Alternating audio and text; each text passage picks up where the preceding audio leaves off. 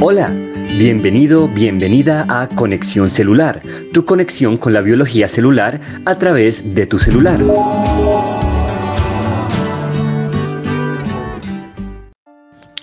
Queridos oyentes, bienvenidos.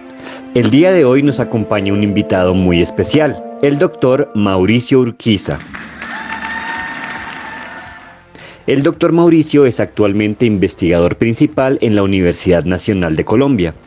Es doctor en ciencias y ha realizado investigaciones a nivel postdoctoral en la Universidad Johns Hopkins en Baltimore, Maryland, Estados Unidos, en la Universidad de San Diego, Estados Unidos, y en la Universidad Industrial de Santander, Colombia. Igualmente, el doctor Mauricio fue director de departamento en la Fundación Instituto de Inmunología de Colombia, FIDIC. Dentro de sus principales áreas de interés cabe mencionar la biología molecular, la biotecnología en salud, ciencias biológicas y sobre todo investigación en cáncer, inmunología y el diseño de péptidos contra el cáncer. Actualmente se encuentra asociado a los grupos de investigación en hormonas y en inmunología y medicina translacional. Doctor Mauricio, bienvenido a Conexión Celular. Muchas gracias por acompañarnos el día de hoy, por compartirnos un poco de su experiencia específicamente en el campo de la investigación en péptidos que regulan las funciones celulares. Eh, de verdad que para mí es un honor y un placer que se me haya seleccionado como uno de sus invitados. No, es un placer. Bueno, el día de hoy el doctor Mauricio nos ilustrará acerca de un interesante tema de biología celular con altísima relevancia en la actualidad, como lo es la investigación en péptidos que regulan las funciones celulares. Para ser muy concretos, arrancaremos con la primera pregunta. Doctor Mauricio, ¿qué son los péptidos que regulan las funciones celulares? ¿Cómo se producen y qué implicaciones biológicas tienen? Nosotros lo que trabajamos son en péptidos que llevan información a diferentes organelos de la célula.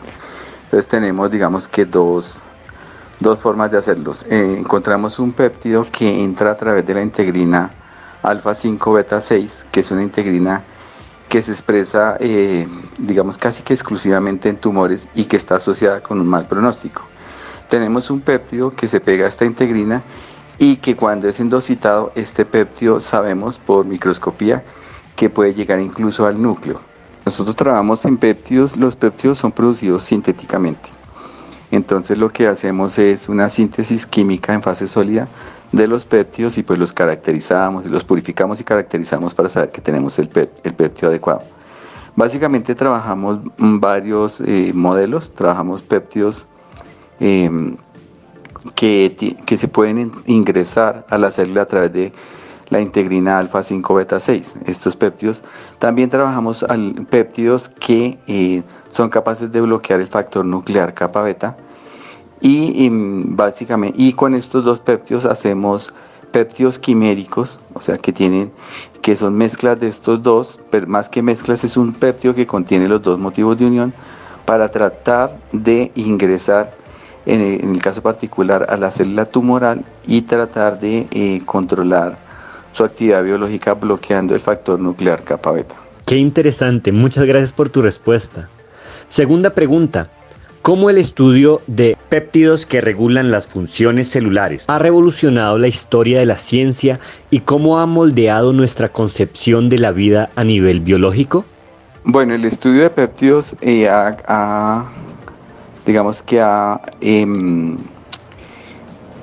influenciado mucho lo que tiene que ver con la ciencia porque los péptidos son moléculas que, eh, estos péptidos que son sintéticos pueden eh, mm, sintetizarse, discúlpeme la, la redundancia, fácilmente en el laboratorio, se pueden caracterizar, se pueden producir en grandes cantidades y no solo eso, sino que los péptidos, por ejemplo, se pueden cargar con sustancias. Entonces, por ejemplo, el tratamiento del cáncer, eh, eh, la radioterapia, incluso la quimioterapia, se ha podido llevar a cabo, digamos, generando como una bala mágica que reconoce exclusivamente el péptido y ha servido para que, por ejemplo, péptidos que tienen que se unen a receptores específicos de células tumorales le lleven, por ejemplo, compuestos radiactivos y, y provoquen una destrucción específica de la célula tumoral. Eh, eso por un lado. Por el otro lado, en, la detección se han generado péptidos que son fluorescentes también marcados radiactivamente que permiten detectar con precisión dónde están las células transformadas, o sea, las células tumorales, y de esta forma no solamente ayudan a la detección en una biopsia, sino que en muchos casos le permite, por ejemplo, al médico eh, remover, pues porque da un color o da una señal eh, radioactiva, remover específicamente el tumor. De otro lado, pues hay péptidos que tienen actividad biológica muy importante y que pueden servir para controlar enfermedades como por ejemplo la diabetes. En la semana pasada, hace como unos como un mes, se aprobó Ozempic, que es un péptido derivado del glucagón, no solo para el tratamiento de la diabetes tipo 2, sino también para aquellas personas que tienen obesidad para que puedan eh, disminuir de peso y con eso reducir los riesgos de que, mueren, que mueran de una enfermedad asociada a la obesidad. Oye, qué interesante. Muchas gracias por tu respuesta. Tercera pregunta. ¿Cómo los estudios en el campo de péptidos que regulan las funciones celulares impactan actualmente y cómo pueden impactar a futuro la cotidianidad de cualquier persona? Hay muchos impactos. Por ejemplo, en este péptido que les nombraba ahorita, eh, usualmente una persona se tiene que, un paciente de diabetes tipo 2 se tiene que colocar una inyección de estas diarias. Con este péptido que le estoy nombrando, que es Ozempi, pues la persona no tiene que colocarse el péptido, la, insulina, que también es un péptido a diario, sino que este péptido le permite colocárselo una vez por semana. Entonces eso ayuda muchísimo para que, eh, pues en cuanto a la calidad de vida de la persona. Y,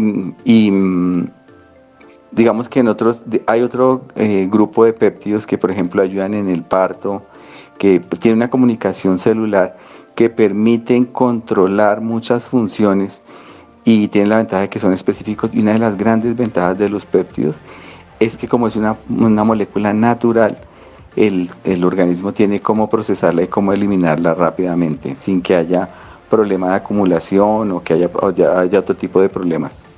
Qué importante, creo que esto es de lo más importante, cómo todo esto impacta pues el día a día, las personas de a pie, digámoslo así. Muchas gracias. Cuarta pregunta.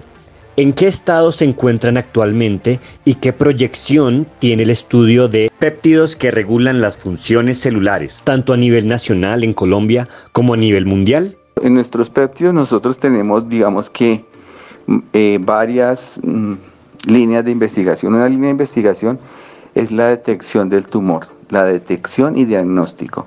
Entonces la idea es que estos, nosotros tenemos péptidos mm, fluorescentes que se unen a esta integrina y eso nos permite, por ejemplo, en una biopsia o en una citología, que lo primero que vamos a hacer es cáncer de cuello uterino, determinar si hay de esas células que están malignas, si hay algunas que están expresando esta integrina y como hay una correlación muy fuerte entre los niveles de expresión, o sea, entre a mayor expresión de esta integrina, mayor probabilidad de que, de que la lesión se convierta en cáncer y que ese cáncer sea agresivo. Eh, entonces, eso nos va a servir para, detección, eh, marcado fluorescentemente. En el futuro, pues pensamos también marcarlos radioactivamente, por ejemplo, para con, eh, con compuestos como por ejemplo el flúor 18, para mirar por una tomografía, por ejemplo, dónde esos péptidos pueden llegar, porque las células pueden haber viajado dentro del organismo y se pueden estar generando focos de metástasis.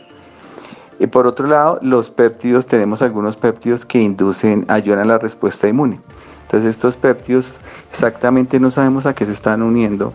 Creemos que es uno de los receptores de tipo TOL, que son moléculas que, que están sobre la membrana que generan eh, una activación del sistema inmune.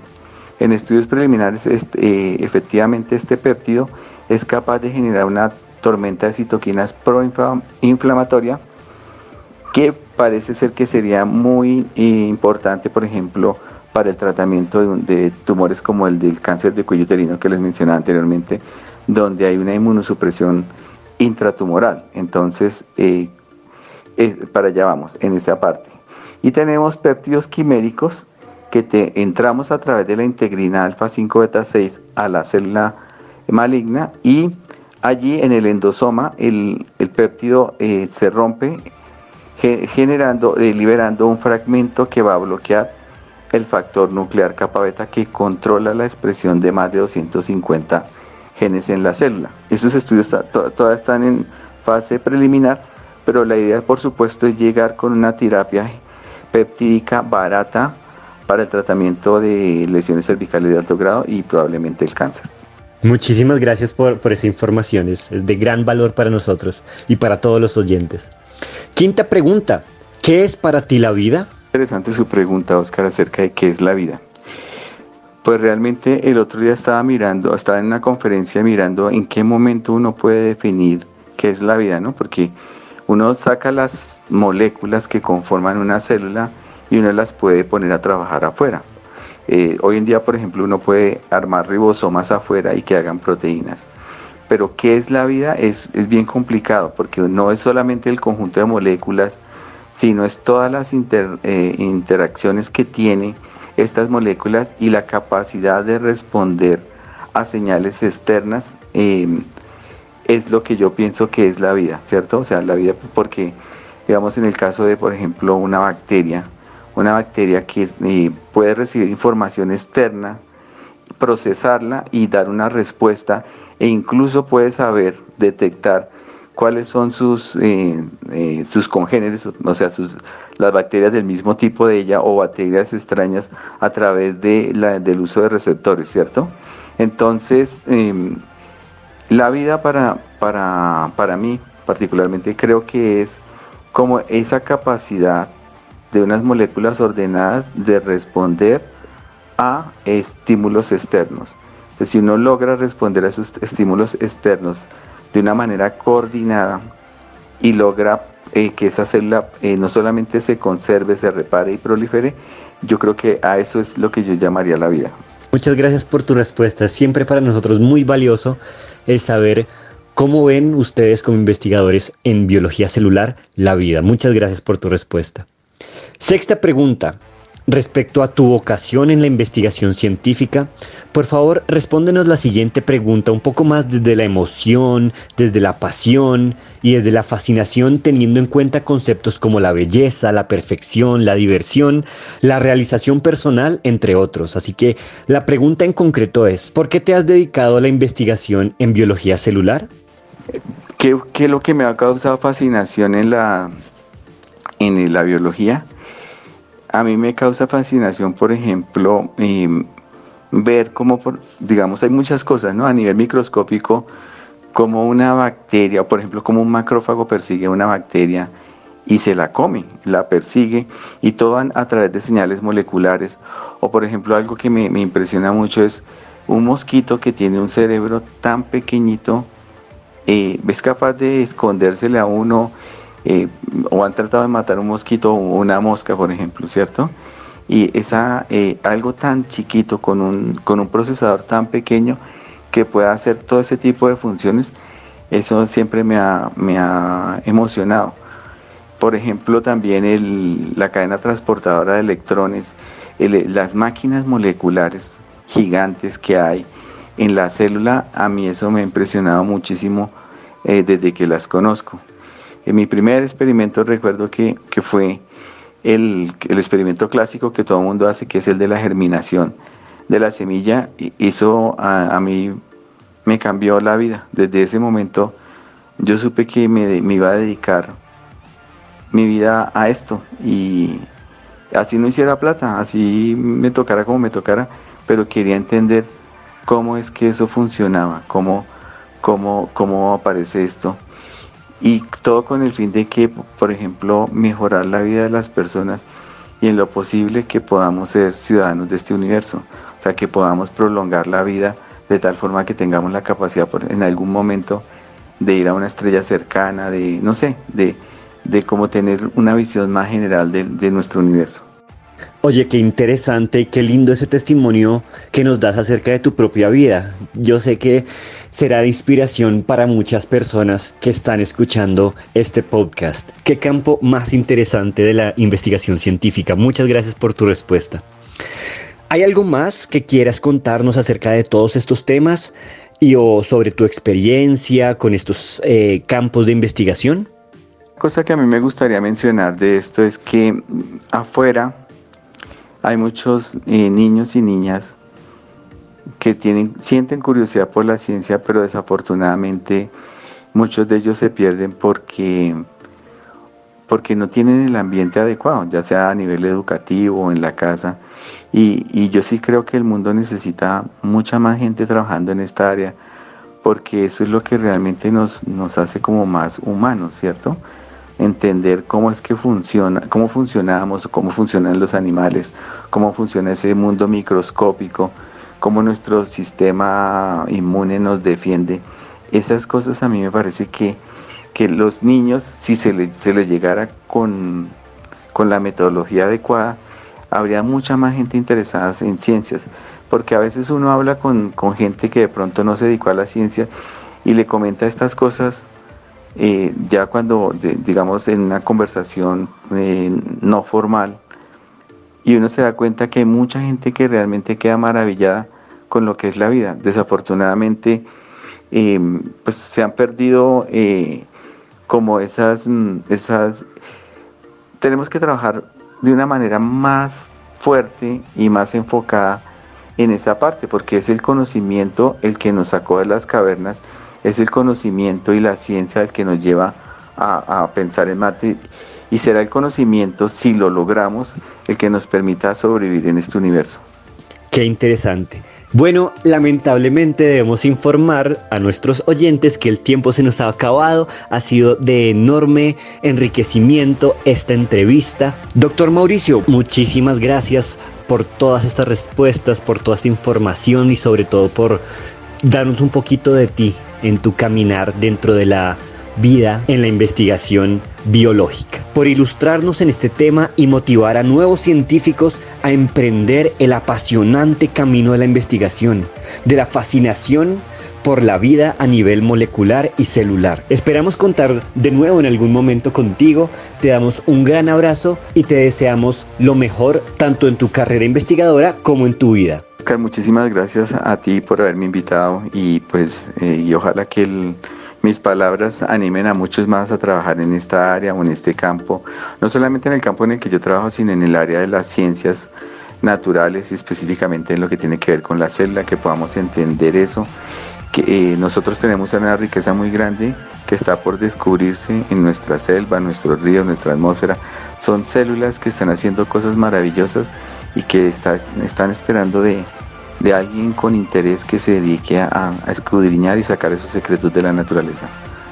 De verdad, Oscar, muchísimas gracias y que, y que tengas un feliz día.